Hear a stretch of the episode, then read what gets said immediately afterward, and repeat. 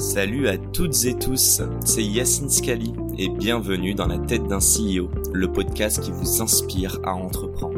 Je vous propose tous les lundis une conversation authentique avec des entrepreneurs et des figures hyper inspirantes pour, je l'espère, vous permettre à votre tour de réaliser tous vos projets et impacter notre société positivement. N'hésitez pas à vous abonner au podcast et nous dire ce que vous en pensez en commentaire. Sans plus attendre, je vous souhaite un excellent épisode. Les amis, j'ai tellement hâte de vous présenter cet épisode avec Maïssa. On connaît tous, ou presque, j'imagine, le Blood Diamond, les Diamants de sang. Il y a eu un super film avec Leonardo DiCaprio.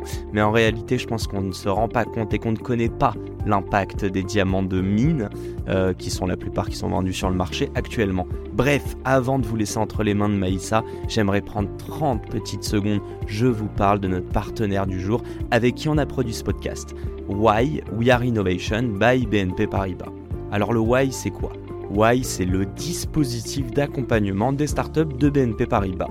Mais c'est bien plus qu'un accompagnement financier. En vrai, ils offrent un accès à un réseau de partenaires de qualité, ils mettent à dispo des ressources comme des bureaux, tout un écosystème et des experts qui sont là pour vous accompagner dans la création et la croissance de votre startup. Alors évidemment, si vous souhaitez bénéficier de leur accompagnement, tout se passe en bio, je vous mets le lien pour rejoindre le programme. On les remercie encore de nous permettre de réaliser cette interview pour au final, je l'espère, vous inspirer. Bonne écoute à tous.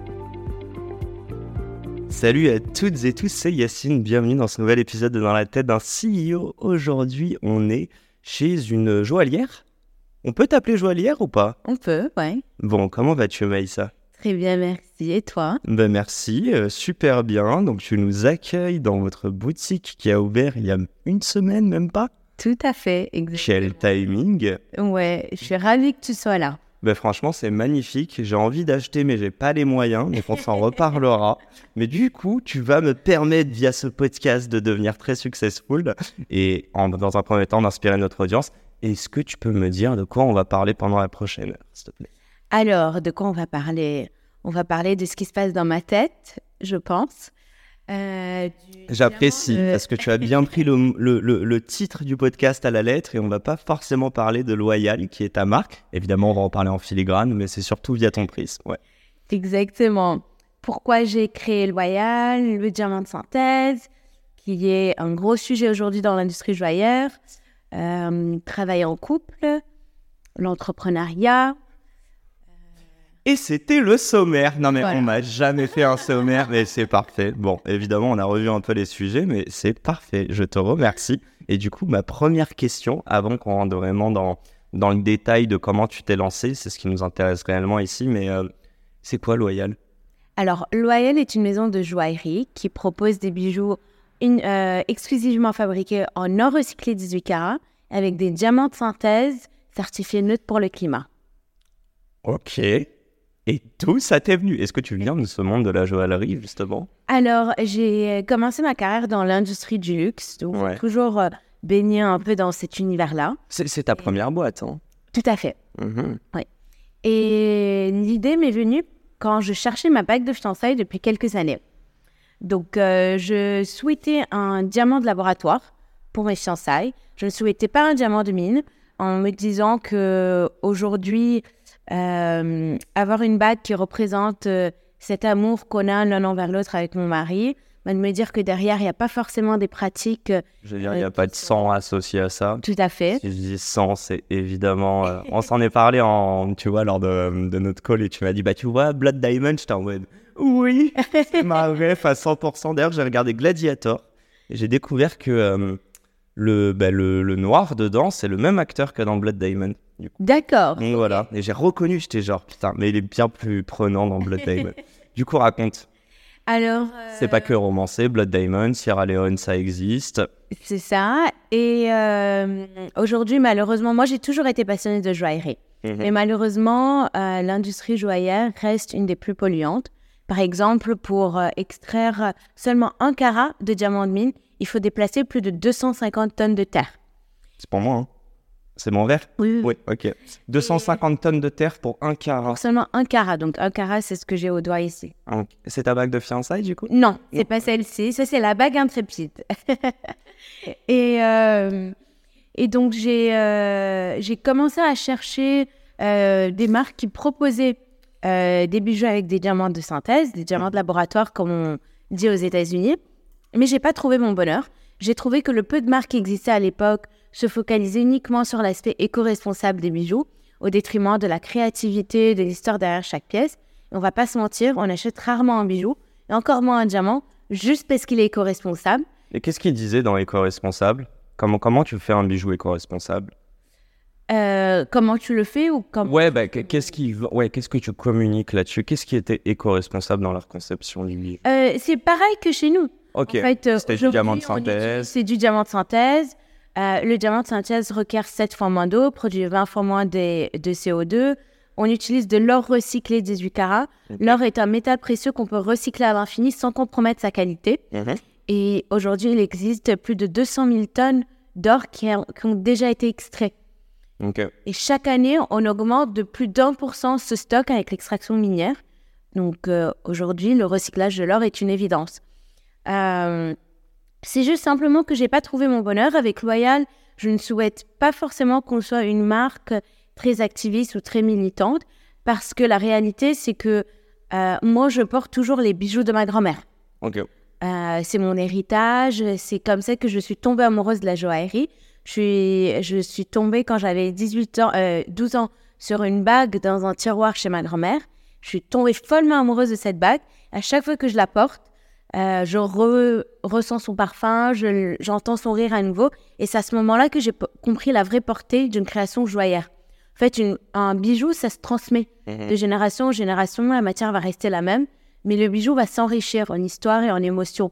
Et donc, c'était important pour moi de ne pas forcément euh, oublier tout un héritage, C'est un patrimoine, ça. exactement, Mhm. mais ça ne veut pas dire qu'on ne peut pas, à partir de maintenant, faire les choses différemment et proposer une alternative à l'extraction minière sans être porteur de jugement, euh, parce que la réalité, c'est qu'aujourd'hui, euh, les femmes, les hommes vont mélanger les deux. J- J'allais te dire, euh, toi, quand tu as essayé de, de trouver cette bague de fiançailles, enfin, pour tes fiançailles, euh, félicitations. Merci. Et on salue ton mari qui n'est pas très loin. On va parler de lui après, ne vous inquiétez pas. Euh, en fait, c'est quoi? C'est que c'était trop moche ou c'est que le donc on perdait l'aspect esthétique? Parce que clairement tu vas pas pouvoir euh, lorsque tu l'achètes en magasin apporter de l'émotion. C'est au fur et à mesure, tu vois, que tu crées de l'émotion associée au, au bijou. Mais euh, c'est quoi ce qui manquait? Ou est-ce que c'était toi te dire que quand t'achetais ça, t'avais l'impression d'être, comme tu le disais, activiste, d'être anti autre bijou, alors que bah, tu portes toujours ceux de ta grand-mère? Alors, c'est un mix de plusieurs éléments. C'était d'un côté, euh, je ne me suis pas retrouvée dans les créations que j'avais vues. Euh, c'est, euh, je suis quelqu'un qui euh, porte une attention assez particulière à son style.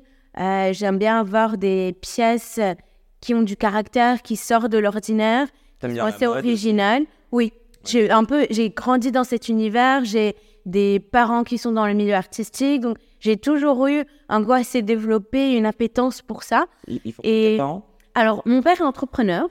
Euh, c'est grâce à lui que j'ai eu un peu ce goût-là pour l'entrepreneuriat.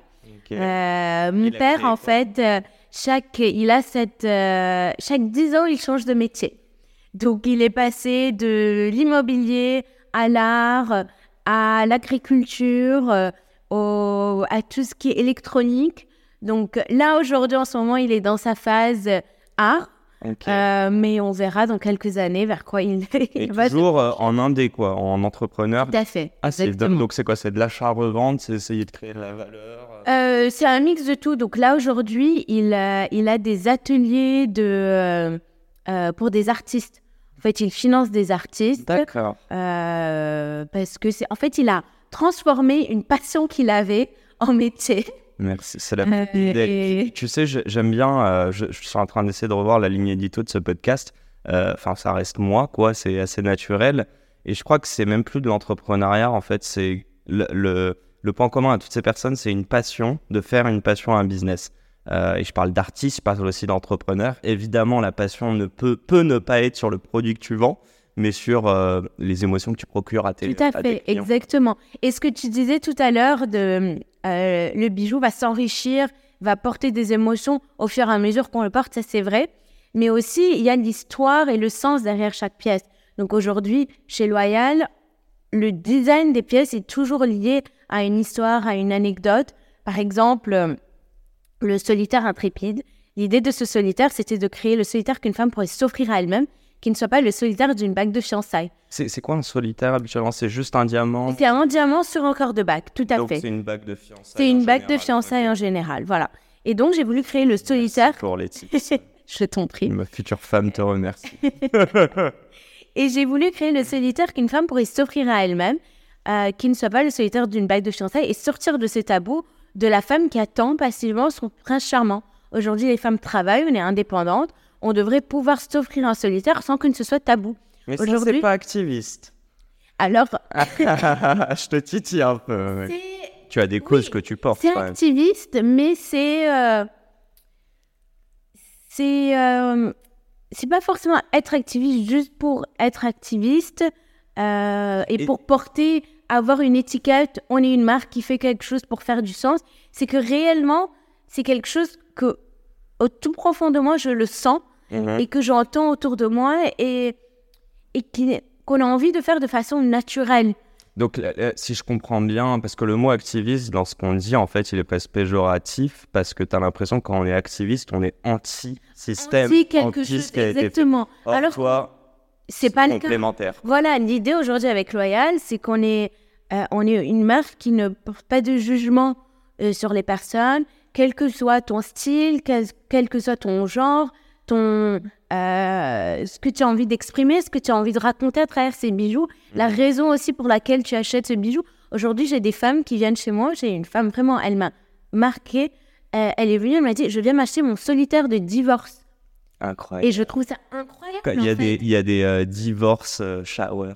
C'est des ça, parties. Exactement. Et c'est ça toute l'idée, c'est de se dire, bah, bien sûr, on se bat pour que les choses changent, les, que les choses bou- bougent, mais ça ne veut pas dire qu'on va effacer quelque chose d'autre et que ces autres choses sont mauvaises, en fait. Mhm. Il y a cette idée d'ouverture d'esprit que j'ai envie de garder et euh, de non-jugement, est très importante. Je, je vais juste me fermer la parenthèse parce qu'on est, on est parti un peu dans tous les sens, mais tu m'as parlé de ton papa et ta maman euh, aussi, euh, enfin, venait de ce milieu artistique, tu disais? Oui, alors ma mère, elle a beaucoup travaillé avec mon père. Ma mère a travaillé dans la publicité à la base. Ok. Et puis par la suite, elle a rejoint mon père euh, euh, dans toutes ses aventures.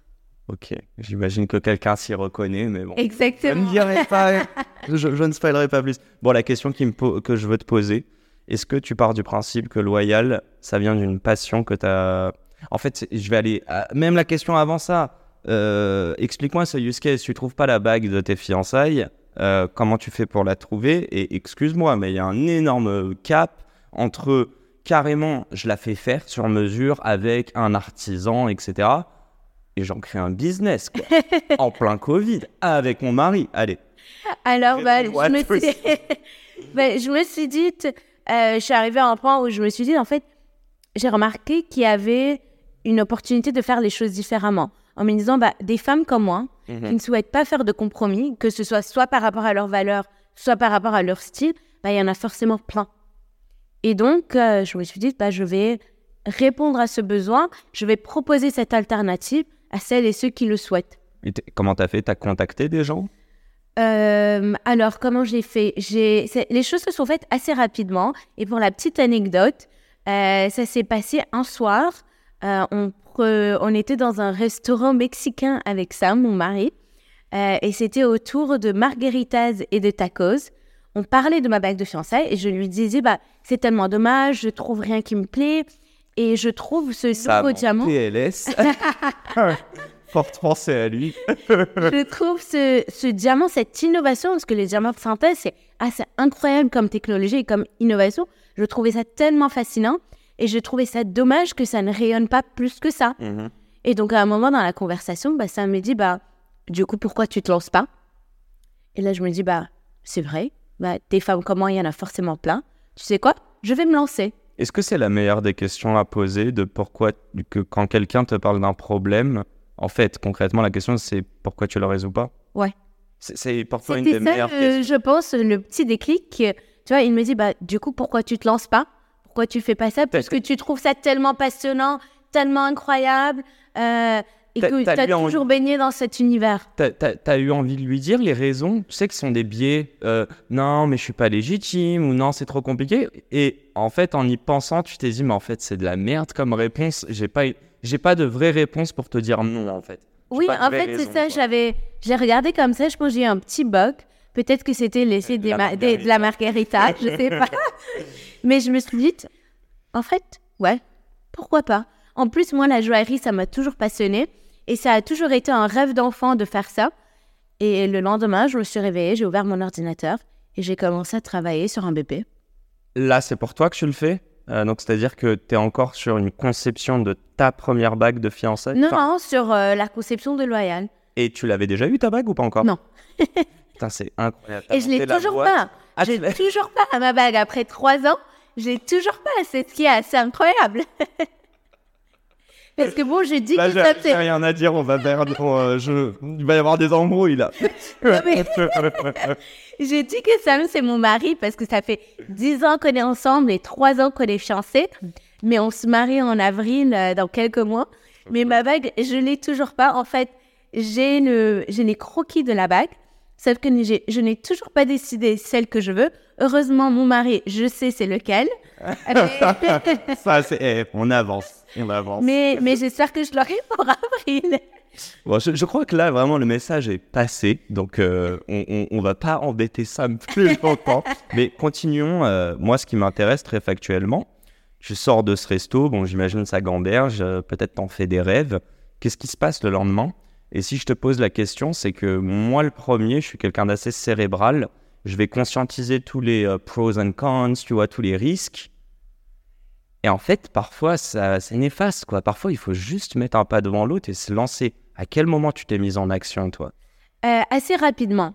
En fait, entre le moment où on a eu cette fameuse soirée de margaritas et le moment où j'ai démissionné parce que j'étais salariée Mhm. juste avant, euh, il y avait cinq mois, un peu moins, même quatre. euh, Covid environ, déjà commencé ou pas? Euh, Covid, le Covid a commencé en mars 2020. Ouais. J'ai démissionné en mars 2020 et en fait, cette discussion s'est passée en novembre Ok. 2019.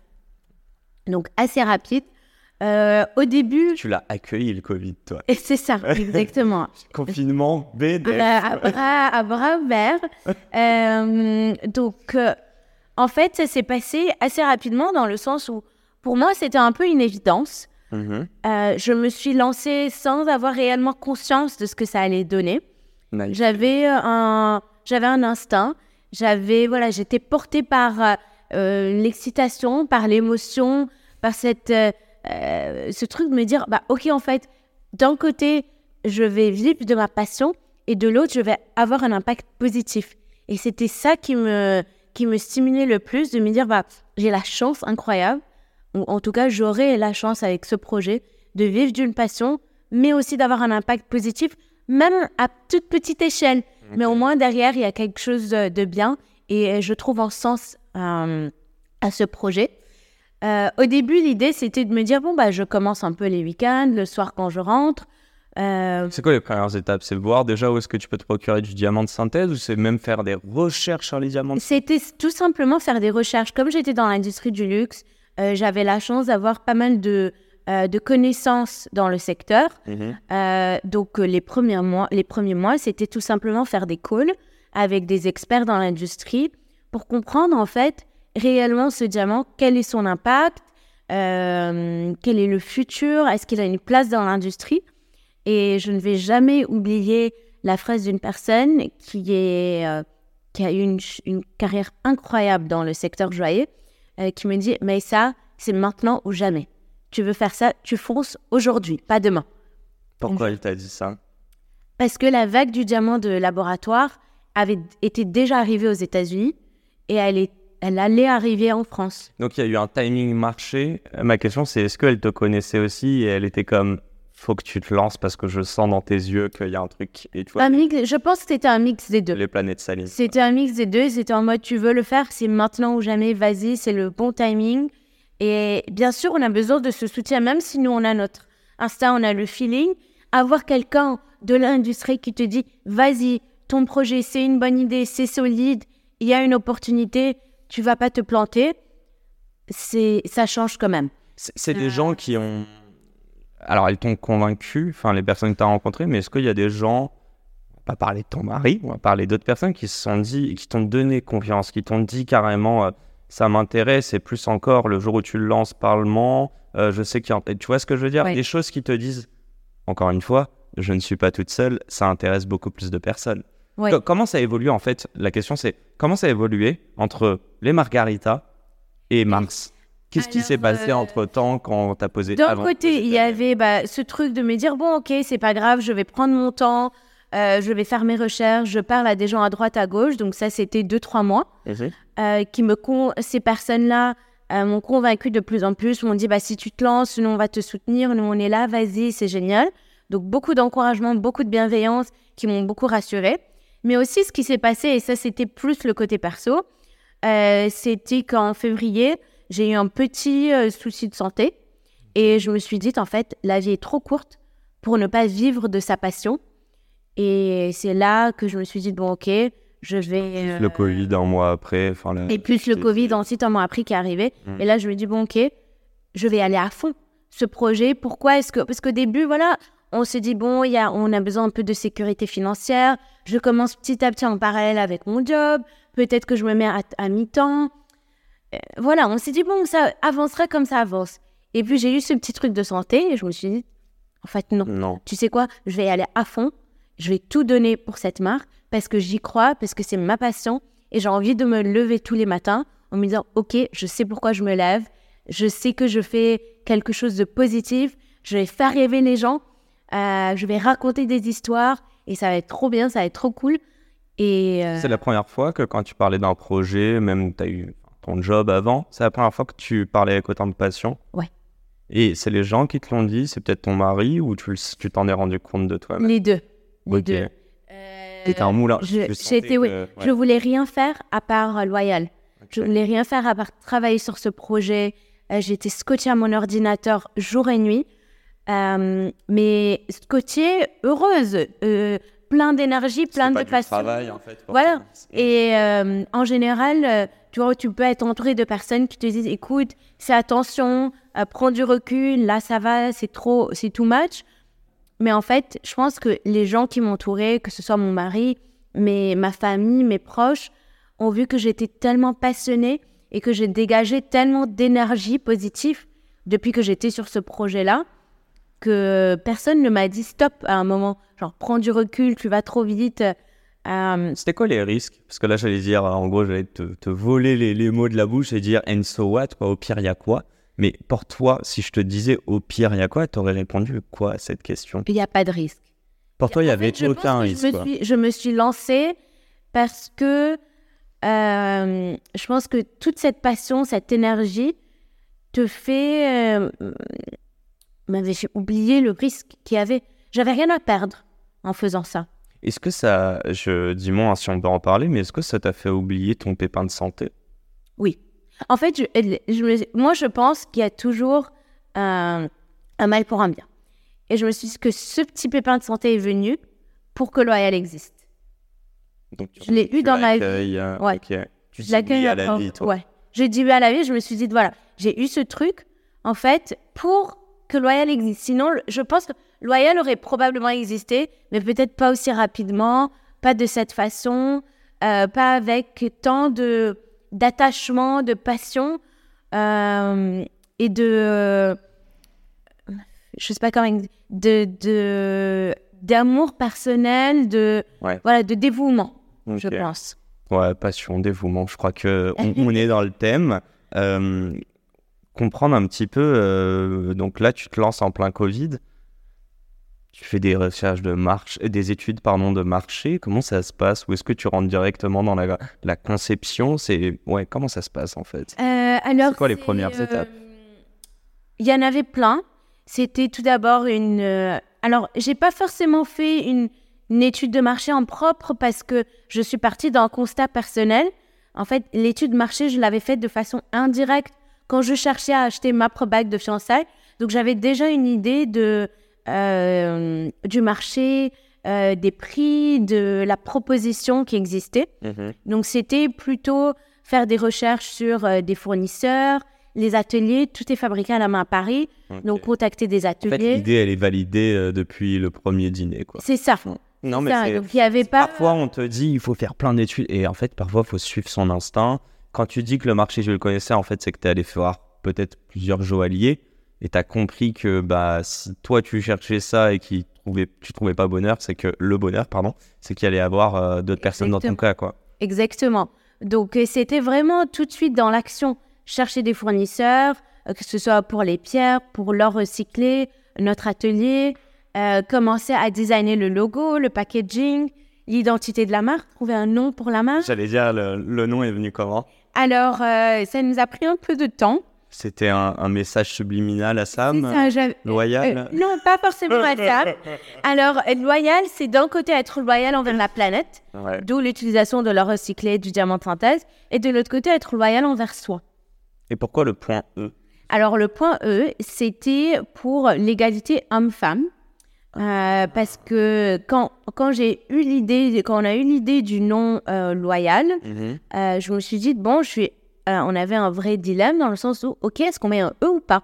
Parce que si on met un E, ça peut être interprété comme si c'est uniquement les femmes qui doivent être loyales. Et là, Et- tu perds toute ta clientèle. Voilà. Et c'est vraiment pas ça ce que je veux parce que c'est vraiment pas ça ce que je a comme valeur. Et si je mets pas le E, bah, j'exclus les femmes. Et donc, on s'est dit, bah, on va mettre le point E pour mettre en avant cette égalité euh, dans le nom et mettre en avant nos valeurs Moi, j'étais point E pour Earth. Ça peut être pas mal, hein aussi. Allez, c'est bon. Voilà. Je te le donne gratuit. Bah, et ce qui est super dans Loyal, c'est que ça peut être interprété de façon euh, différente. Et c'est ce qui est super. Trop cool. Bon, allez, raconte-moi la suite. euh, ben, bon, j'allais parler de Sam rapidement, donc ton mari qui t'a supporté dès le départ. À quel moment, lui, il a peut-être quitté son job? Comment ça s'est passé? Euh, Est-ce que tu as dû le convaincre Parce qu'il y a une chose de te soutenir émotionnellement, il y a une autre de devoir travailler euh, jour et nuit pour un projet qui n'est pas le tien à la base. Exactement. Alors, ça s'est fait de manière assez naturelle. Euh, comme j'ai commencé en mars 2020 en plein Covid, euh, on était euh, assis l'un en face de l'autre pendant un an, toute la, jo- toute la journée. Donc, chaque deux minutes, je l'embêtais avec des questions. Je lui demandais son avis, il m'aidait avec quelques sujets. Sam a un profil complètement différent du mien. Il a un profil plus financier, plus stratégique, très carré, ingénieur, voilà. Je pense que ça se ressent.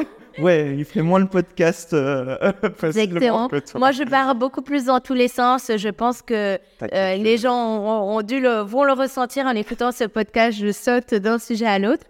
Euh, donc, euh, j'avais. J'avais besoin de lui sur certains sujets. Et puis, au fur et à mesure, Mhm. on a remarqué que bah, je l'embêtais un peu trop, euh, que lui, il prenait goût à ça euh, et qu'il aimait bosser sur ce projet-là, qu'on bossait assez bien ensemble. Ouais, j'allais dire son avis. euh, au bout d'un moment, t'as compris que c'était pas juste une question de mari ou femme, quoi. C'est ça. Il y avait, on se challengeait et il avait une, une façon de voir les choses qui n'avait rien à voir avec la mienne, mais qui me faisait prendre du recul sur Mhm. plein de sujets. Et donc, on a remarqué qu'on travaillait super bien ensemble, qu'on est assez complémentaires.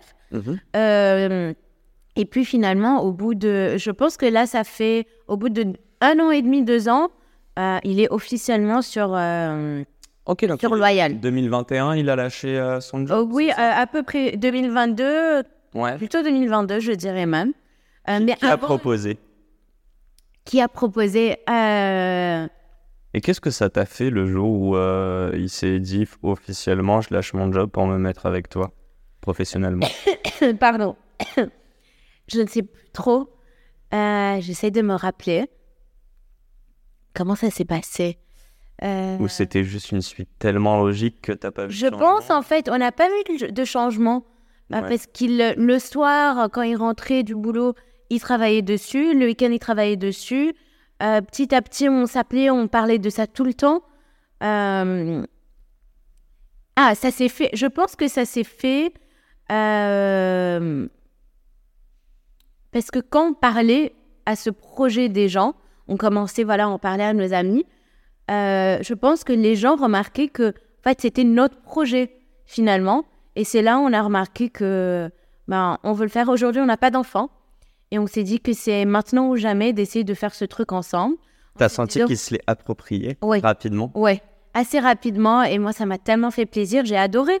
Et C'est tellement drôle parce qu'il y en a tellement qui auraient pu mal le prendre. Franchement, Tu sais, je veux dire, c'est mon bébé, même si on est en couple. Loyal n'aurait pas été ce que c'était aujourd'hui sans lui. Je lui donne vraiment tout ce mérite. C'est euh, Mais c'est pas que le soutien de- émotionnel. hein. ouais, c'est pas que le soutien émotionnel. Loyal, c'est le fruit de de, de notre créativité à nous à nous deux, de notre dévouement à nous deux, de notre passion à nous deux. Il est tout aussi passionné là-dessus que moi, parce qu'en fait, le, la- aussi le à la base même. Mhm. même quand on cherchait ma mec de fiançailles, même lui ne souhaitait pas un diamant de mine. C'était pas que moi, C'était tous les deux. Donc en fait, il comprenait l'idée. euh, il, euh, il- c'était pas juste un mari qui, ok, a dit à sa femme, bon, ok, tu kiffes, euh, vas-y, lance-toi et moi je suis là, je suis là pour toi. Non, c'était vraiment une problématique pour tous les deux. Euh, je, te disais, tu sais, je regarde des. euh, je suis pas un grand auditeur de podcast, mais euh, j'en écoute beaucoup sur le stand-up parce que bah, ça me berce, euh, c'est cool. J'aime bien cet environnement. Il y a un mec qui a dit, là, il y a pas longtemps, un grand, hein, Hakim Gemili, donc un grand artiste, qui a dit. il bossait à l'usine et un jour, il s'est réveillé, il a dit, mais en fait, c'est quoi Tous les jours, je suis en train de me tuer à la tâche pour réaliser le rêve de mon boss? Est-ce que tu as le sentiment, tu as ce sentiment non pas avant, mais maintenant que tu es sur, euh, sur Loyal, que euh, je suis sûr et certain que tu as bien travaillé aussi, notamment dans une industrie pas facile qui doit être le luxe. Tu as le sentiment que tu, tu, ta sueur était utilisée selon toi à mauvais escient? Tu vois, elle aurait dû être plus pour toi que pour d'autres personnes? Ou pas forcément? Euh, pas forcément. Euh, j'ai toujours, euh, j'ai toujours aimé ce que je faisais, même avant. Euh, j'ai toujours travaillé avec beaucoup de passion, peu importe ce que je faisais. Euh, et j'ai toujours aimé ce que je faisais. J'étais, j'ai eu la chance d'être euh, dans, de passer par des entreprises qui avaient toujours un esprit entrepreneurial où j'ai pu me lâcher, j'ai pu exprimer ce côté. Et j'ai toujours senti que je contribuais à quelque chose de positif. Euh, Et moi, aujourd'hui, avec Loyal, j'espère en tout cas que, que les équipes euh, ne sentent pas qu'elles euh, sont là juste pour euh, faire vivre mon rêve à moi et ma passion à moi. Aujourd'hui, avec Loyal, c'est on, on fait rêver les gens. Aujourd'hui, quand une femme vient s'offrir son solitaire de divorce, bah derrière, on rend une femme plus puissante, plus heureuse, on lui marque, c'est des émotions qu'on crée. Donc c'est pas juste mon rêve. Mon rêve, c'était de, de de vivre d'une passion, mais de créer quelque chose de beau. Aujourd'hui, c'est pour les autres en fait. Mhm. Donc, en tout cas pour mes équipes, j'espère qu'elles ne sentent pas ça parce que la réalité, quand on entend les histoires, quand on lit les messages qu'on reçoit de nos clientes, en fait derrière ça va beaucoup plus loin. On est là en train de faire bouger une industrie. Euh, L'industrie joaillère est quand même très conventionnelle, très traditionnelle. Elle est en train de changer doucement, bien sûr, mais on contribue à quelque chose qui va au-delà de nous, qui est beaucoup plus grand que nous à titre personnel. Euh, et c'est ça que j'ai envie que les gens retiennent. Et pas juste Maïssa qui, euh, euh, qui a réalisé son rêve. Parce qu'au fond, c'est pas, c'est pas ça. Ok, c'est très bien. Moi, je, évidemment, je le dis à titre personnel, parce que j'ai eu des expériences en entreprise. Et, et je pense qu'il faut être égoïste et aller chercher, tu vois, apprendre. Si l'entreprise te permet d'apprendre, de t'épanouir, vas-y. Et je pense pas du tout que l'entrepreneuriat soit pour tout le monde. Mais j'ai quand même le sentiment que pour beaucoup d'entrepreneurs qui ont connu le CDI avant, tu vois, il y a une limite un peu dans la charge de travail et le, la quête de sens. Je suis, ça, je suis d'accord. Euh, En fait, moi, j'ai jamais senti ça parce que j'étais, j'apprenais toujours. Mm. Euh, je sentais que j'apprenais énormément, que j'avais un impact, que je suis quelqu'un de très curieuse, donc je découvrais plein de nouveaux métiers, plein de nouvelles façons de travailler, et je n'aurais jamais pu lancer Loyal. sans être sans passé ces- par sans tout ça. ces C'est ça qui t'a expériences. donné la confiance. C'est ça. Mhm. Euh, J'aimerais savoir comment on t'a accueilli, euh, parce que je ne sais pas si tu es une start-up innovante, et tu même une start-up ou une entreprise innovante. Est-ce que tu es une, euh, une entreprise de joaillerie classique, enfin une entreprise Je sais pas comment on dit une maison de joaillerie. Euh, j'ai pas les bons, euh, tu vois, le bon jargon Tu encore. dis ce que tu veux. C'est comme tu, le sens que j'achète pas des bijoux tous les jours, mais, euh, mais bientôt. Euh, non, mais voilà, je voulais savoir un petit peu. tu l'as, en fait, tu l'as dit juste avant, industrie assez, bah, en fait, ancienne, notamment en France. Bon, on n'est pas la Suisse, mais je pense qu'on est bon en joaillerie, non? Donc, donc voilà, je voulais savoir un petit peu comment tu as été accueilli et comment tu l'as ressenti. Et logiquement, bon, si tu as continué, c'est que soit c'était un mal pour un bien, soit c'était un bien pour un bien. Alors, on, euh, des noms, hein, si tu veux dire qu'il y a des gens pas gentils. hein. je profite. C'est ma petite carte. Les scuds, c'est parti. Aujourd'hui, c'est sûr qu'avec Loyal, l'idée c'était de proposer une alternative à l'extraction minière et son impact écologique à ses conditions de travail. Euh, et bien évidemment, arriver dans une industrie aussi intemporelle que la joaillerie n'est pas toujours facile. Et vouloir bouger les codes, on reçoit énormément d'amour de la part de nos clients, de nos proches, de notre communauté, beaucoup de soutien euh, d'un côté, mais aussi on reçoit parfois des, euh, des messages moins doux, on va dire, Les Euh, haters, les fameux. parce que le diamant de, le diamant de synthèse n'est pas encore très, euh, euh, très connu en ouais. France. Euh, beaucoup de gens ne savent pas ce que c'est.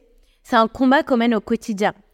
Euh, on a beaucoup de personnes qui connaissent le diamant de synthèse, qui savent que c'est un vrai diamant, mais il y a beaucoup de gens encore qui ne savent pas que le diamant de synthèse, c'est un vrai diamant. Qu'est-ce que tu peux leur expliquer à ces gens-là? C'est le moment pédagogique. Vas-y, je t'en prie, bois, ne t'étouffe pas, cher Maïssa.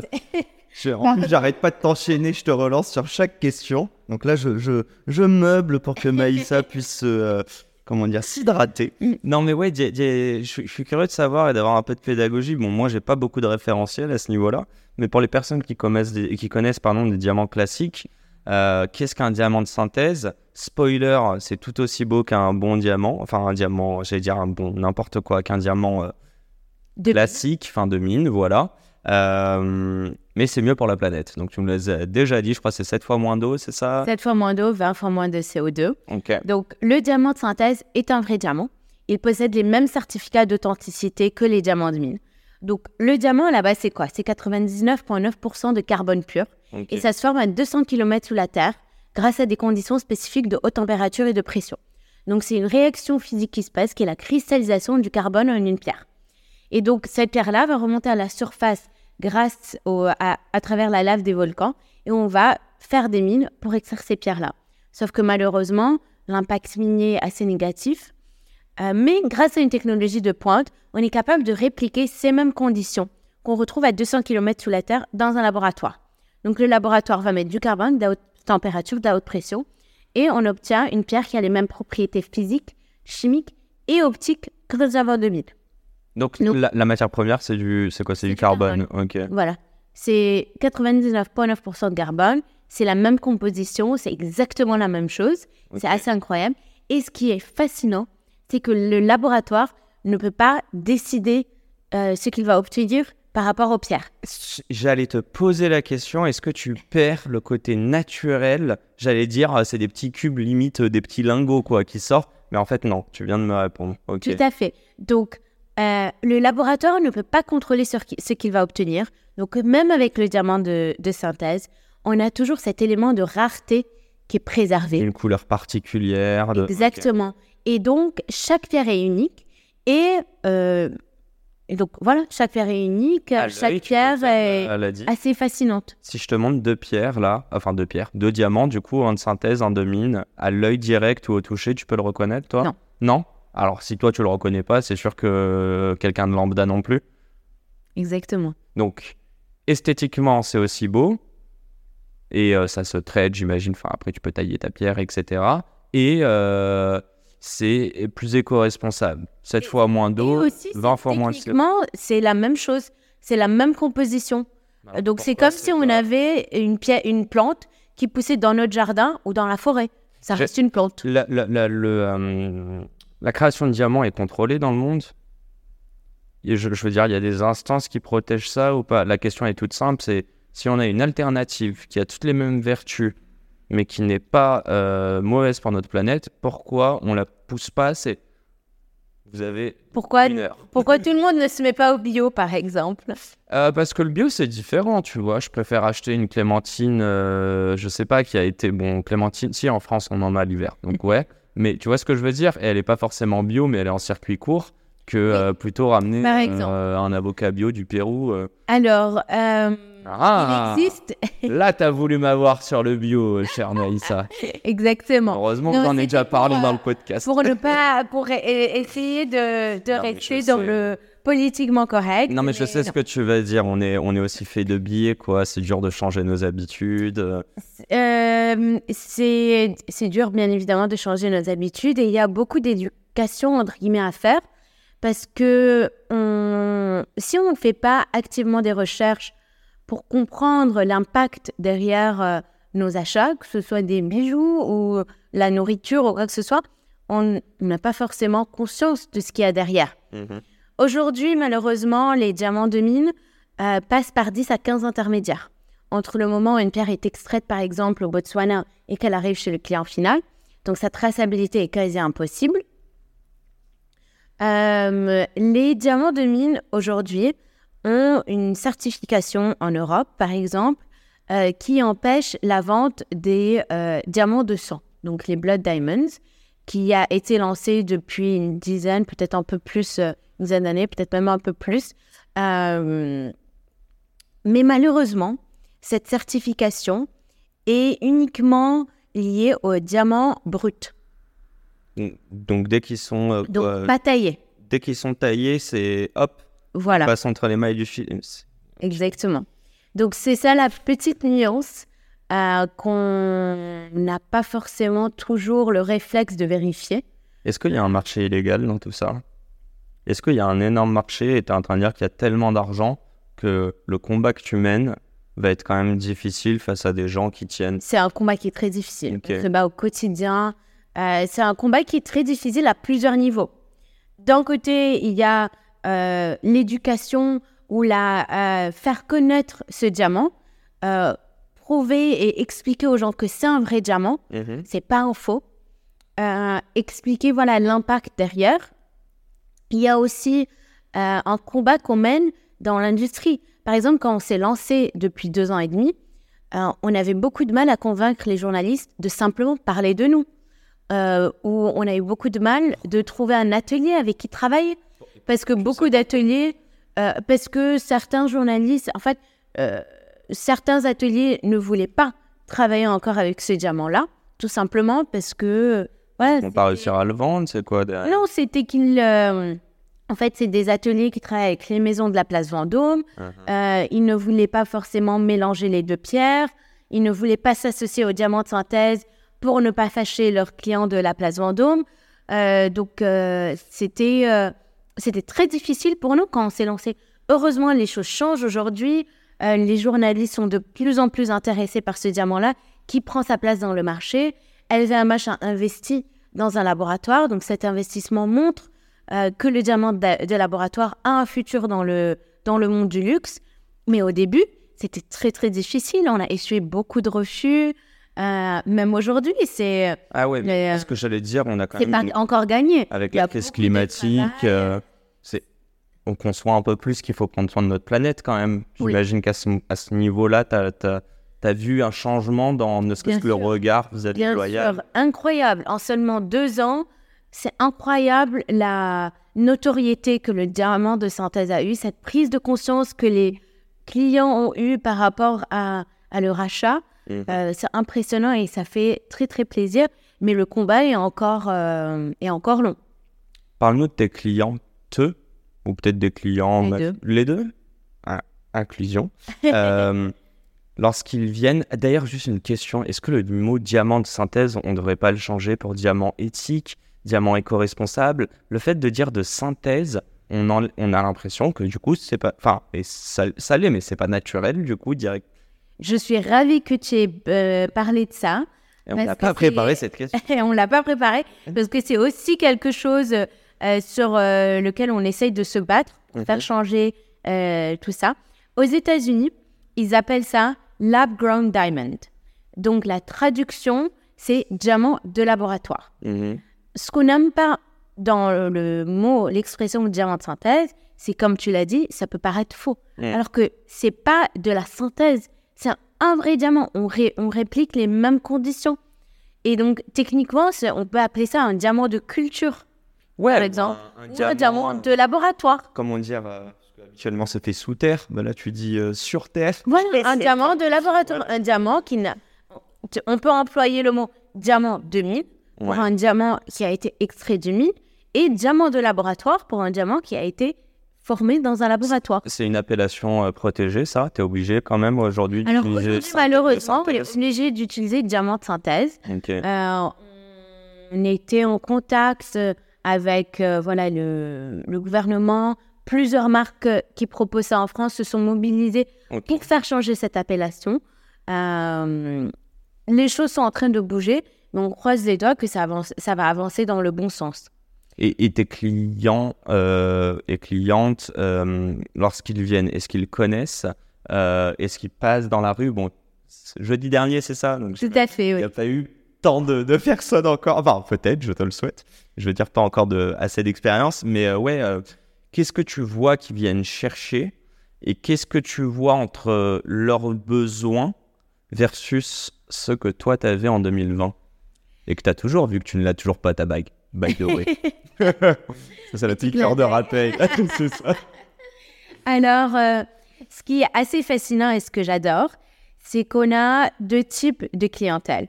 On a d'un côté des gens qui viennent chez nous, des personnes qui viennent chez nous, parce qu'elles cherchent activement à avoir un diamant de synthèse. Que ce soit pour leur bague de fiançailles, pour leur premier bijou. Elles sont déjà convaincues, elles veulent absolument un diamant de synthèse. Et l'autre partie, c'est des, euh, en général des femmes Mhm. qui ont simplement envie de se faire plaisir, euh, qui ont entre 30 et 60 ans, qui s'achètent soit leur premier bijou, soit juste qui ont envie de célébrer ou marquer un moment, et qui viennent chez nous parce qu'elles ont eu un coup de cœur. Elles ont un coup de cœur sur nos créations. Euh, elles sont agréablement surprises que ce soit un diamant de synthèse, qui ait des pratiques responsables derrière. Mais c'est pas la première raison, la première motivation. C'est Euh. là on est dans la boutique. Enfin, je sais pas. euh, Je vais donner un nom parce que je j'espère que je vais l'avoir. Justine Hutto de Respire. Oui. Je suis sûr que si tu arrives dans son bureau, il y a marqué directement, en gros, qu'elle fait du bien pour la planète. C'est aussi Oui. c'est sa marque, etc. A rien écrit là. hein. Là, je veux dire, tu rentres, c'est une boutique de joaillerie normale. Tout à fait. Et c'est ce que je voulais. C'était ça mon, mon objectif quand j'ai lancé Loyal. Et c'était ça mon ressenti, de me dire, bah, aujourd'hui, une femme qui s'achète des bijoux, par exemple, Place Vendôme, comment est-ce qu'on va la convaincre de faire un choix plus responsable? C'est pas en lui euh, euh, mettant, euh, en lui déroulant le déroulé de, de lui dire des chiffres, en émission Mhm. carbone, l'eau, etc. Bah, C'est pas une investition. Cette, non, cette femme, elle a envie de vivre une belle expérience. Elle a envie de s'offrir un beau bijou, elle a envie de marquer un moment. L'achat est émotionnel. L'achat est émotionnel. Euh, et c'est ça qu'il faut préserver. Par la suite, derrière, aussi, je pars du principe qu'aujourd'hui, en 2023, avoir des pratiques responsables, ça va de soi. Mhm. On le Enfin, fait tous. J'ai une question après pour toi, vas-y. Et, et donc, pour moi, pour moi, c'est pas ce qui définit Loyal aujourd'hui. Loyal est une maison de joaillerie qui propose la joaillerie d'exception responsable. Mais c'est pas le premier truc, euh, voilà, qui. euh, Pour autant, jamais de ta vie, tu vendras du diamant de mine ici. Alors, c'est pas que jamais je ne vendrai. Non, on travaille avec des diamants de mine qui sont des pierres de nos clientes. Dans une démarche de seconde vie, Donc, on a elles, elles beaucoup de elles clients ramènent. Ok. qui nous ramènent des anciens bijoux et on va recréer nos pièces avec leurs bijoux là. A plus B que t'es pas anti. euh, Je porte toujours les diamants Ouais. de ma grand-mère. Non, mais c'est Justement. Et c'est la raison pour laquelle je ne. Avec Royal, voilà, c'est ce que j'avais dit au début. Je ne suis pas. euh, je veux pas juger les gens. La réalité, c'est qu'aujourd'hui, les femmes, elles vont pas ouvrir leur tiroir, jeter à la poubelle tous leurs anciens bijoux et se dire d'un jour à l'autre, bon bah aujourd'hui, à partir de maintenant, je ne porte que du diamant de synthèse. C'est pas ça la réalité. Mais il y a un Petit à shift petit, à faire. Voilà, les femmes, euh, elles vont se dire, bon, plutôt que de m'acheter un diamant de mine aujourd'hui, pardon, un diamant de mine aujourd'hui, je vais acheter un diamant de synthèse. mais c'est pas pour autant que je vais mettre à la poubelle tous mes anciens bijoux. Euh, et puis, j'ai bien envie de revenir sur Justine, petit clin d'œil, parce que Justine est une de nos ambassadrices Ah, trop cool. loyales, et donc elle a la bague intrépide, et c'est une femme que j'admire énormément. Eh ben, n'hésite pas à lui redire hein, Donc, pour voilà. le podcast. Petit clin d'œil à toi, euh, Justine. Euh, je suis ravie que tu aies parlé d'elle. Eh ben, écoute, elle a dit, elle a dit oui, mais, euh, mais elle est en occupée. plus, je déjeune avec elle vendredi. Alors J'espère. Si elle m'annule pas notre, notre déjeuner, voilà. J'ai envie de sortir l'épisode dans la foule et là, comme ça, on est sûr. Non, mais coucou Justine, et t'as t'as ta place bien au chaud euh, depuis un bout de temps, mais j'espère que ça va se faire. J'ai une petite question. Euh, je sais pas si tu as ce chiffre. C'est quoi la proportion? Déjà, c'est quoi le- la commercialisation du premier diamant de synthèse Bon, je poste à ça, mais mm, pas sur Loyal, on sait 2020 la création, mais euh, ouais, quand est-ce que ça apparaît sur le marché et surtout en proportion de, des diamants qui sont commercialisés dans le monde et En gros, ça représente moins d'un pour cent le diamant de synthèse Alors, euh, le diamant de synthèse est beaucoup plus développé aux États-Unis. Mhm. Donc, Leonardo DiCaprio, lorsqu'il a fait Blood Diamond, ça a permis, depuis une dizaine d'années, ça a fait beaucoup bouger les choses. Euh, il a investi dans un laboratoire qui fait du diamant de synthèse. Euh, donc, le marché est beaucoup plus développé aux États-Unis. Aujourd'hui, le, diamant, le marché du diamant de synthèse croît à niveau mondial à 25% tous les ans. Donc, c'est assez énorme. Et aux États-Unis, il représente déjà plus de 20% du marché des bagues de fiançailles. Ah, ah, assez- ok. assez Sachant que le diamant. Ah non, parce qu'après, t'en as sur des montres, des choses. Mais c'est d'autres. Vous faites pas ça d'ailleurs. hein, vous. Non. Ok. Euh, Et attends, j'avais une question ah, qui était. Bon, je voulais quand même savoir chez Loyal, vous êtes combien? Ça va me revenir. Ah si, je l'ai la question, c'est bon. On va terminer là-dessus quand même. Enfin, terminer sur ce chapitre et après on va vraiment revenir sur Loyal. Mais est-ce que, selon toi, tu es dans un marché qui est tenu par les géants d'en haut et tôt ou tard, si, il va falloir qu'ils bougent le petit doigt? Donc je parle clairement des grandes maisons de luxe qu'on connaît en France, je parle clairement des gros noms qu'il y a sur la place Vendôme. Euh, et est-ce que tu as envie de leur adresser un message, genre jouer le jeu un peu plus? I don't know. Je pense que je sens qu'il y a potentiellement des clients dedans, c'est quoi je... Alors, euh, je peux pas croire que tu fais ça que dans ton coin. Le but c'est de faire bouger aussi non, non, non, l'industrie. non, non, mais justement, euh, je suis assez euh, contente et fière de voir que les choses bougent.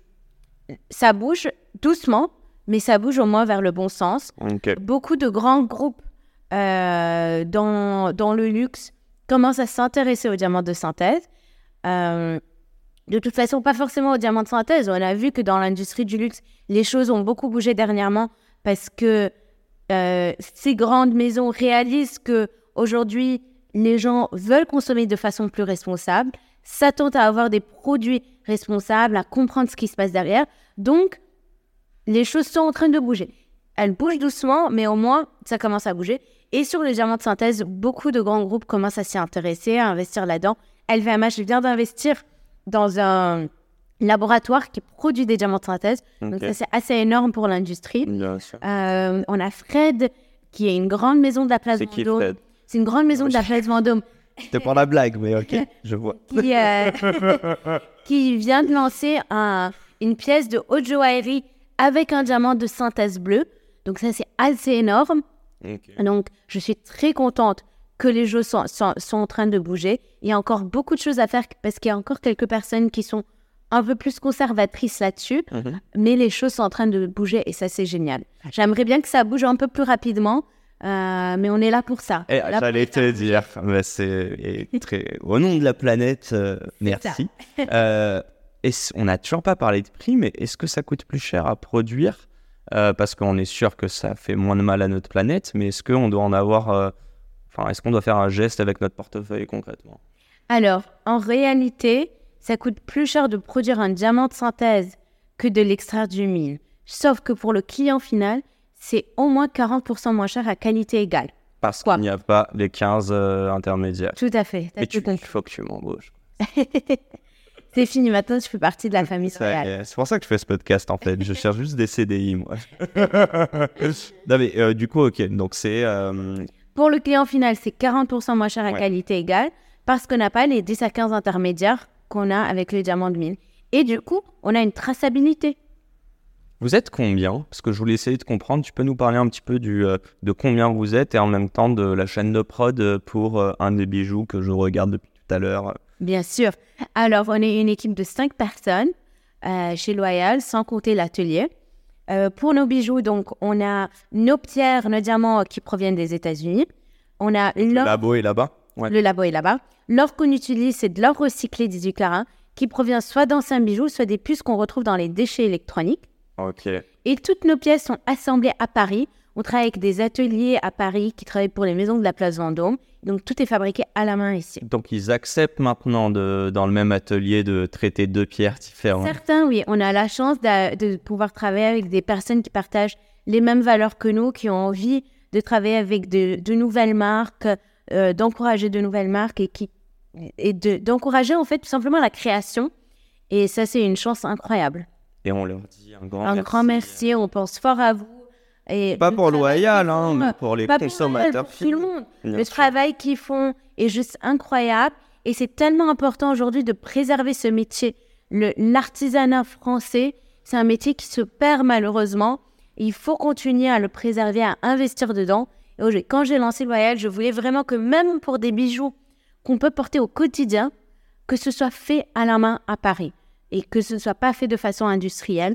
Et donc, un, un grand merci à tous ces- toutes ces artisanes, tous ces artisans qui travaillent euh, au quotidien avec tellement de passion, tellement de créativité et de Et dévouement. Et Disons-le, ils sont pas très bien payés. hein. Parce que je regardais, euh, tu sais, les micro-trottoirs, et euh, le monsieur était joaillier, 2000 euros par mois, quoi. Et j'ai l'impression que c'est vraiment. Enfin, j'avais un pote aussi qui était joaillier, et c'est dur comme travail, quoi. Alors, je ne connais pas entièrement les pratiques de tous les ateliers. Malheureusement. Nous, les ateliers avec qui on travaille sont des ateliers qui, euh, bah, qui partagent les mêmes valeurs que nous, qui investissent énormément euh, Sur l'équipe euh, qui ont des équipes qui... C'est des ateliers qui existent euh, depuis plusieurs générations. Les personnes qui sont là-bas aussi sont là depuis très très longtemps. En tout cas, nous, c'est quelque chose qu'on vérifie, mais je suis sûre que, comme dans toute industrie, il y a des, euh, euh, il y a des pratiques qui sont plus responsables que d'autres. Mais en tout cas, chez Loyal, on fait très attention Mm. à euh, Je- je- travailler avec les bons partenaires. C'est une des, tu sais, des idées que j'ai dans ma tête, euh, mais que je, je suis assez convaincu que des artisans ou des métiers manuels, euh, en tout cas, sont, on, on- on en a, sont sous-valués par rapport à quel point on en a besoin, et du coup, bah, sont sous-évalués en termes de financiers, quoi, je trouve parfois. Bref, euh, ça touche à sa fin. Déjà, on l'a pas du tout dit, mais où sommes-nous? Est-ce que tu veux donner l'adresse pour que les gens viennent euh, te voir? Parce que moi, je sais Si, pas si je là. Alors, on est au 17 rue de Grenelle, dans le quartier de Saint-Germain-des-Prés à Paris. Ça Mm. va. non, c'est pas Vendôme, mais non, je rigole, c'est un très beau quartier. on est, on est très Ouais, c'est pas. J'avais vraiment envie d'être dans ce quartier que je trouve assez riche culturellement et historiquement. Euh, Voilà, je trouve ça fascinant. Ça, il y a aussi un quartier qui, qui ressemble beaucoup aux valeurs de, de la marque. Mhm. Euh, on est ouvert du lundi au samedi. Je suis là presque tous les jours. Donc j'espère que toutes les personnes qui nous écoutent euh, viendront nous voir. N'hésitez pas, si je ne suis pas là, à demander à me voir euh, parce que je serai peut-être dans l'arrière-boutique et ça me ferait vraiment très très plaisir de vous rencontrer et de papoter avec vous et de vous présenter la marque. Et pour un code promo, c'est YAS. Non, je... YAS 30 Black Friday. Non, je rigole. Oh, je suis tellement anti ça. Euh, je voulais aussi dire une petite info. Normalement, c'est en intro d'épisode, mais shame on me. Tu vas participer à un concours euh, sponsorisé par Veuve Clicquot, donc je n'ai plus le nom et tu vas même. Donc c'est bold. Spoiler, tu n'as pas gagné, donc félicitations à, à Fusalp. Mais euh, raconte-moi rapidement un petit peu ce parcours. Euh, comment tu t'es retrouvé à, à, ouais, à postuler, candidater, puis tu es quand même arrivé en finale. Félicitations. Merci. Alors, euh, le programme Bol de Veuve Clicquot existe depuis plus de 50 ans. Donc là, c'était la 51e édition. Euh, et toute l'idée était de, euh, d'encourager et de mettre en lumière des femmes entrepreneuses qui, qui font bouger des codes dans leur industrie. Et ce prix a été créé en hommage à Madame Clicquot, qui était une femme qui a repris, je pense, à l'âge de 26 ans. Je ne suis plus, je suis plus sûre de son âge. Euh, à l'âge de 26 ans, les reines de la maison Veuve Clicquot, euh, lorsque son mari est décédé. Et c'était une des premières femmes Ouais, qui a à, à reprendre voilà une, euh, une entreprise à l'époque. Euh, beaucoup de personnes euh, voulaient euh, voilà euh, ne voulaient pas forcément travailler avec elle, je suis sûre, je suppose. Mhm. Euh, et donc ce prix a été créé en euh, voilà en hommage à Madame à Madame Clicquot. Euh, et j'ai été très très honorée et très fière qu'on soit parmi les finalistes pour les Bold Future Awards. Donc les Bold Future Awards, il y a deux catégories dans ce prix-là. Mhm. Bold Future Awards, c'est pour les sociétés qui existent depuis moins de trois ans et qui ont un impact sur, sur l'environnement, qui cherchent à faire bouger des codes. C'est ton cas. Voilà, Ouais. exactement. Et c'était une aventure incroyable. Un grand, grand merci encore au jury et à toute l'équipe Bold qui était mais d'une bienveillance vraiment incomparable. Tu dis ça Mais- juste parce que t'as eu ta bouteille de champagne. non mais dis-le. Mais on a vraiment été chouchoutés comme des reines. Mais vraiment, je le dis et je l'ai répété. Je pense qu'elles en ont marre de m'entendre, euh, de les remercier. C'était vraiment incroyable. Une aventure extraordinaire. On a eu la chance de rencontrer des femmes passionnantes qui se sont battues pour leurs idées, qui ont mis leur créativité au service d'un monde plus juste. Et j'ai eu la chance incroyable d'être entourée de ces femmes-là, Mhm. d'échanger avec elles. Et c'est juste une source d'inspiration euh, inimaginable. Pourquoi c'est important euh, ce genre d'événement et euh, quels étaient tes référentiels pour l'entrepreneuriat féminin? Est-ce que tu t'es dit en tant que femme ça sera plus compliqué qu'un homme? Euh, Ouais, j'aimerais bien comprendre tout ça. Alors, c'est hyper important, ce genre d'événement, ce genre de prix, euh, parce que ça met en lumière des femmes entrepreneuses. Malheureusement, aujourd'hui, les femmes, la réalité, je pense que Bold a d'ailleurs, euh, Veuve a d'ailleurs fait une étude là-dessus. Euh, les femmes entrepreneuses n'ont pas le même niveau de soutien par rapport aux hommes quand elles font des levées de fonds, quand elles se lancent. euh, elles n'ont pas, elles n'ont pas les mêmes investissements. Tu Elles trouves n'ont pas qu'elles le- se serrent moins les coudes entre elles? Euh, C'est pas question qu'elles se serrent moins les coudes entre elles, c'est qu'elles reçoivent moins d'investissements, moins de soutien, que ce soit des prêts de, par rapport aux banques, aux investisseurs, c'est pas les mêmes tickets. Mais euh, est-ce que tu trouves que... euh, est-ce qu'il y a de l'entraide entre femmes dans Oui. l'entrepreneuriat? Oui. Énormément. Énormément parce qu'on sait ce que ça vaut, cette entraide. On sait quel est son impact, on a conscience de ça. euh, et comme on le vit au quotidien, bah, tout simplement, on a envie de rendre ça ou de recevoir ça aussi. Et c'est tellement important parce que moi, je l'ai vu. En, je vais pas, euh, en lançant Loyal, euh, j'ai été euh, face à des situations à plusieurs reprises, même si j'ai eu énormément de respect. Et quand j'ai lancé Loyal, beaucoup de personnes ont apprécié le fait que je sois une femme seule qui lance Loyal, mais aussi j'ai été exposée à des situations où, euh, bah, parce que j'étais une femme entrepreneuse, bah, j'ai pas reçu le même niveau de soutien que si j'étais un homme. Et ça, c'était assez flagrant. Euh, Oui, oui, oui. Quand Sam est arrivé, t'as vu euh, des regards différents, par exemple, euh, même en meeting ou quoi? Avec certaines personnes, oui. Et est-ce que Sam, euh, est-ce que c'est pas lui qui l'a vécu le plus mal? Je pense qu'il est assez mal à l'aise avec ce genre de situation. Et je crois que nul homme, parce qu'on en entend parler, mais alors le jour où on le voit, enfin moi on me racontait des choses à mon podcast, je me dis mais waouh, je, je, suis tellement, bon ça se voit pas, mais je suis tellement timide que jamais je pourrais dire un truc comme, c'est- enfin je me dis il faut vraiment avoir, euh, là c'est plus du cran, c'est vraiment euh, être con quoi, mais enfin bref, passons, Euh, moi c'est quand même, Mais c'est hyper parler. important parce que ça met en lumière les femmes. On a, les choses ont beaucoup changé, mais le chemin est très long encore pour Mhm. les femmes entrepreneuses. Et c'est hyper important d'avoir des programmes comme ça qui soutiennent les femmes, qui récompensent les femmes, pas juste le soutien, mais qui récompensent, qui donnent de la crédibilité. euh, parce que c'est ce qui fait la différence. Et aujourd'hui, on a besoin des hommes. On a besoin que ces programmes-là ne soient pas juste créés par des femmes pour des femmes, mais que ces programmes-là soient soutenus par des hommes, Bien sûr. encouragés par des, des hommes. Et chez Veuve Clicquot, le, le PDG, Jean-Marc Gallo, c'est un homme qui, qui vraiment qui soutient tellement les femmes et qui, qui priorise ce projet aujourd'hui chez Veuve Clicquot euh, de façon très importante et très forte. Et ça, c'est super. il nous faut beaucoup plus d'hommes comme ça. Bon, je crois que le message est passé. Euh, j'avais quand même deux, trois petites questions avant de te laisser filer. La première est simple, tu as fait une levée de fonds, mais tu pas voulu communiquer là-dessus. How come? Comment ça se fait? Euh, J'ai envie de dire pourquoi est-ce qu'il faudrait? Parce que c'est ce à quoi on nous a habitués, mais tu as raison de challenger les habitudes. Exactement. que c'est pas un gage de succès. On nous a habitués. Euh, on, a, on nous a un peu habitués à mesurer le succès d'une entreprise aujourd'hui, d'une start-up, euh, par rapport au fonds qu'elle a, qu'elle a levé ou par rapport à sa valorisation.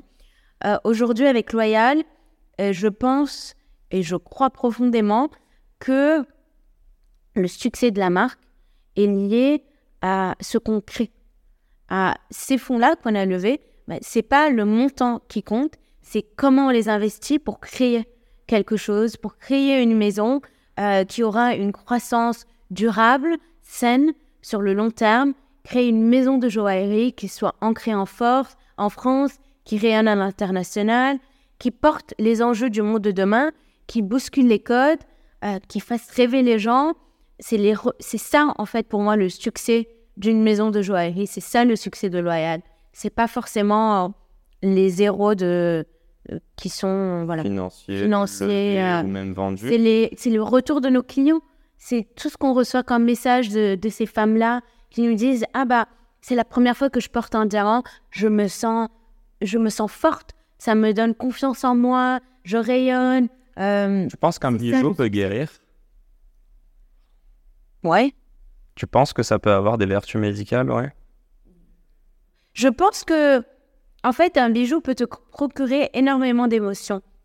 J'ai euh, une très bonne amie à moi qui, euh, qui s'appelle Tiffen. J'espère qu'elle va écouter ce podcast. Tiffen n'avait jamais porté de bijoux euh, en diamant avant qu'on se rencontre. Oh, l'influence Maïs.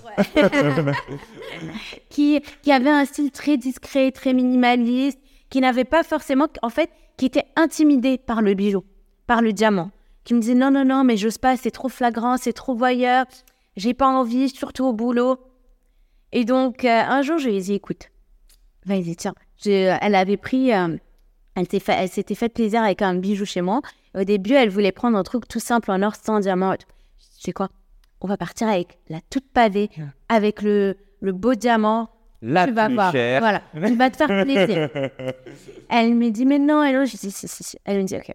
Elle porte la bague. Le lendemain, elle m'envoie un message. Euh, elle me dit Je me suis regardée dans le miroir aujourd'hui. Je suis rentrée dans un rendez-vous et je me suis sentie femme.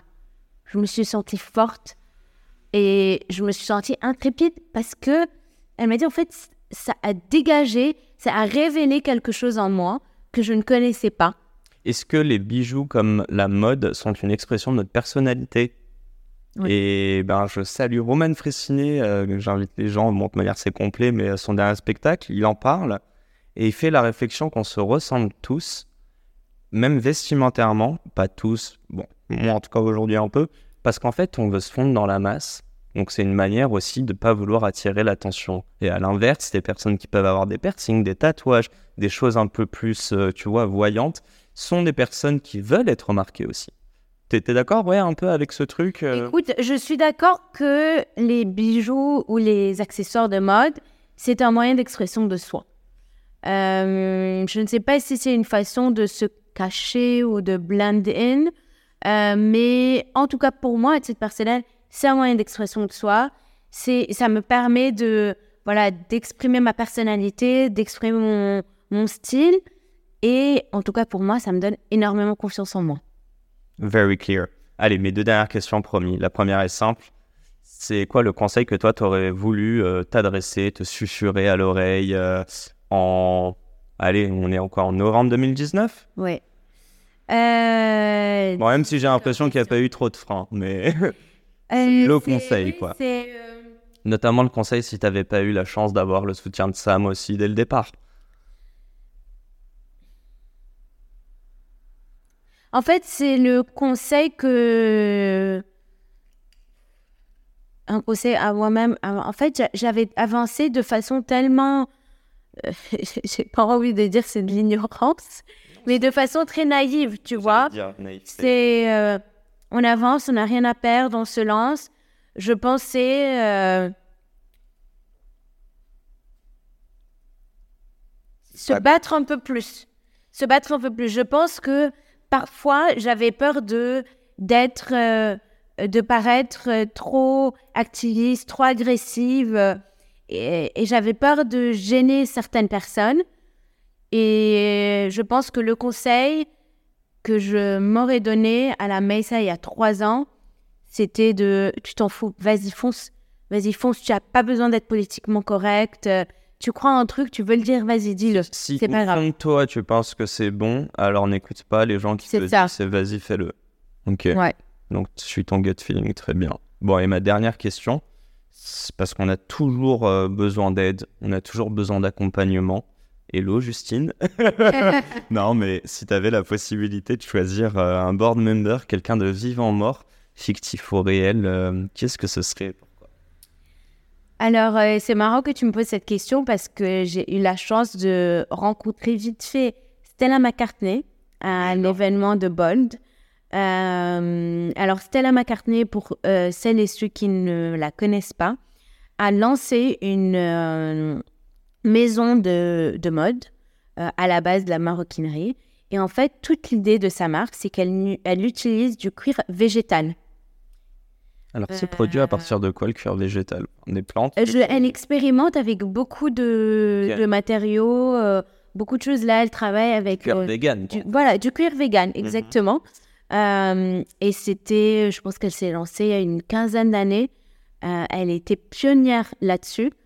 Euh, elle a bousculé énormément de codes dans l'industrie du luxe. Aujourd'hui, c'est une des seules, c'est la première qui a créé une maison de luxe qui propose la maroquinerie avec du cuir végétal. C'est- C'est quoi le nom euh, de la marque? Stella McCartney. C'est le.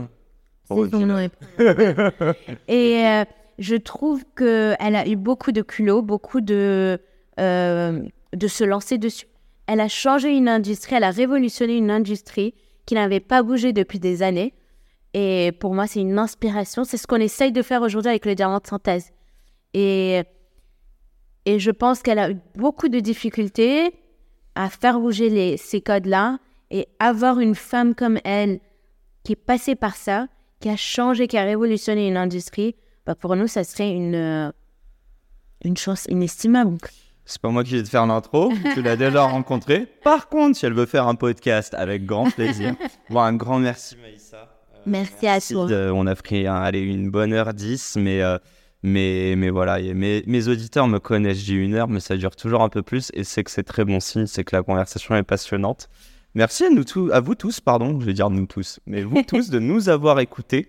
Je crois qu'on peut terminer là-dessus. Déjà, ce que j'aimerais dire, c'est que moi, je suis pas forcément bijou, mais je viens de m'acheter deux paires de Nike et j'ai qu'une hâte, c'est de les recevoir. Et c'est la même chose, en fait. C'est aussi quelque chose qui me fait plaisir. Je pense qu'on le porte pas pour les gens.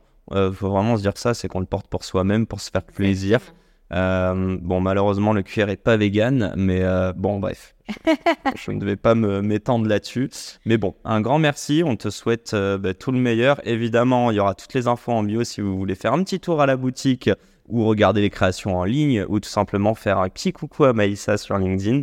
Et, et puis n'hésitez pas si vous avez des questions et force à toutes les filles qui se, et les femmes qui se lancent, évidemment les hommes aussi, mais euh, comme je le dis souvent, bon en fait souvent je pose la question et je te la pose pas parce que je sais que c'est ma responsabilité en tant que média de faire de la parité.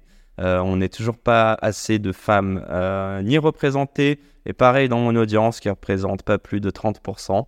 Euh, et je compte bien faire changer tout ça. Donc n'hésitez pas à parler du podcast, n'hésitez pas à me proposer des invités. Alors bon, je j'accepte dans la limite du possible. Donc voilà, c'était un petit peu la fin. Là, Maïssa me regarde, elle se fait chier. Absolument pas, je suis ravie. J'aurais pu continuer trois heures encore. Je- on, va, on va arrêter, c'était incroyable. Merci Maïssa et à très vite. Bye bye, bon courage à tous et merde.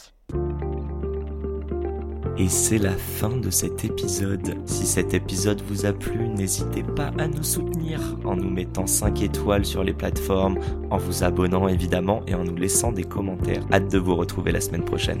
Ciao